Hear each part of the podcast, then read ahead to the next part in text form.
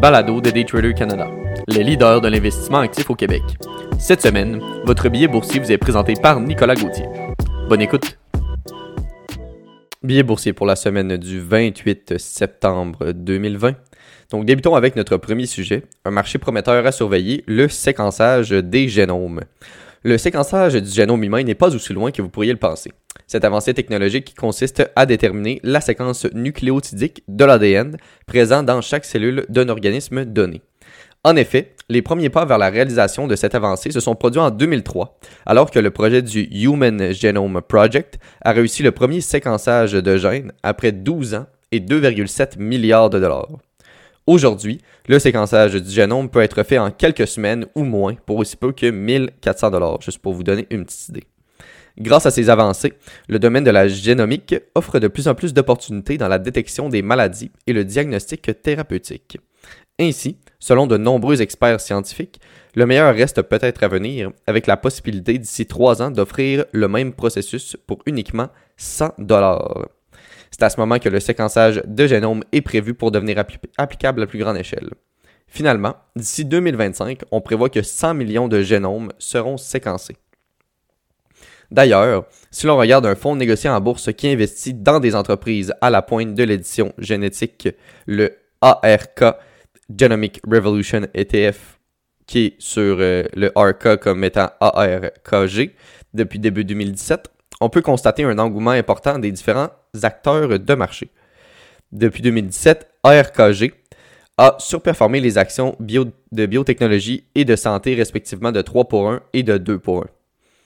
D'un point de vue graphique, le fonds négocié en, bourse forme un triangle ascendant qui pourrait aider le FNB dans la continuité de sa hausse si jamais le 64 et 50 venait à être percé et confirmé. Enfin, force est de constater qu'il y a définitivement un intérêt pour cette avancée biomédicale.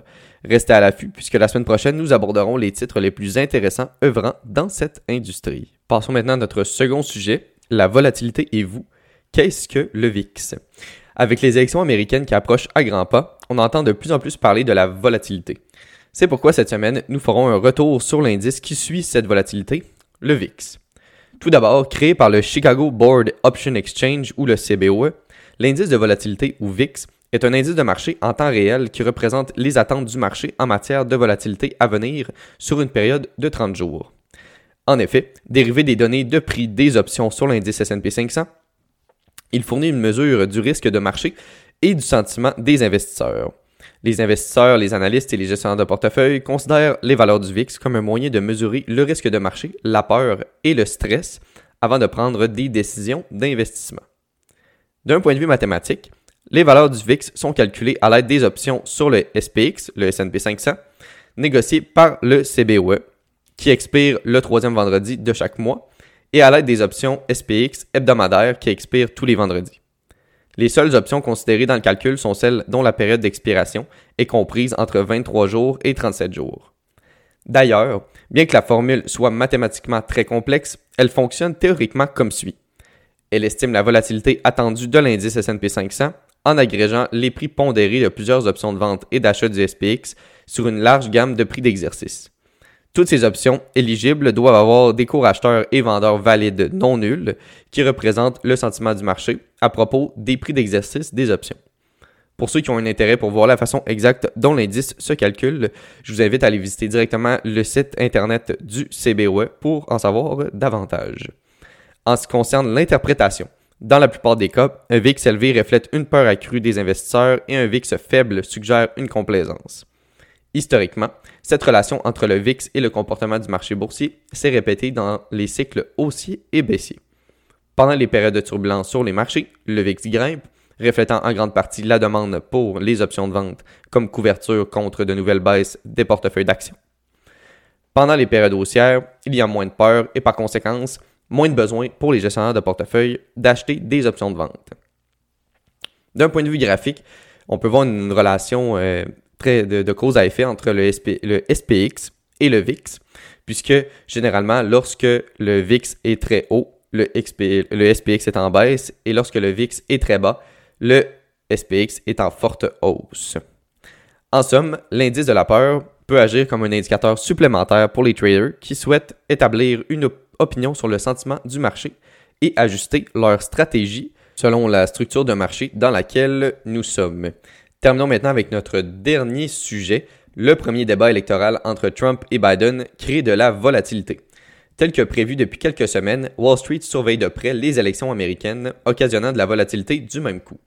De ce fait, à la suite d'un débat quelque peu chaotique entre les deux protagonistes américains, les marchés américains ne savaient plus quoi penser de tout ce brouhaha. D'ailleurs, la dernière journée du mois de septembre ayant terminé avec une légère hausse de 0,81%, cela euh, nous donne le premier mois baissier depuis mars, le S&P 500 étant en baisse de près de 4%.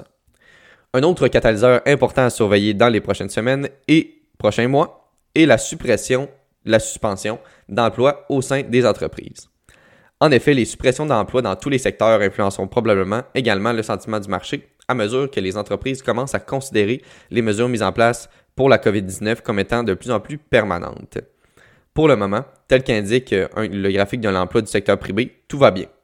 En revanche, des mises à pied trop importantes pourraient faire chuter le nombre d'emplois encore une fois. En somme, tel que mentionné dans un précédent billet boursier, la sous-performance du mois de septembre n'est pas surprenante, considérant qu'historiquement, ce mois sous-performe le reste de l'année. Au cours des 25 dernières années pour le S&P 500, le rendement mensuel moyen pour septembre est d'environ moins 0,4%, tandis que le rendement mensuel médian est positif. Merci beaucoup d'avoir écouté le billet de cette semaine. C'était Nicolas Gauthier pour le billet boursier de Daytrader Canada.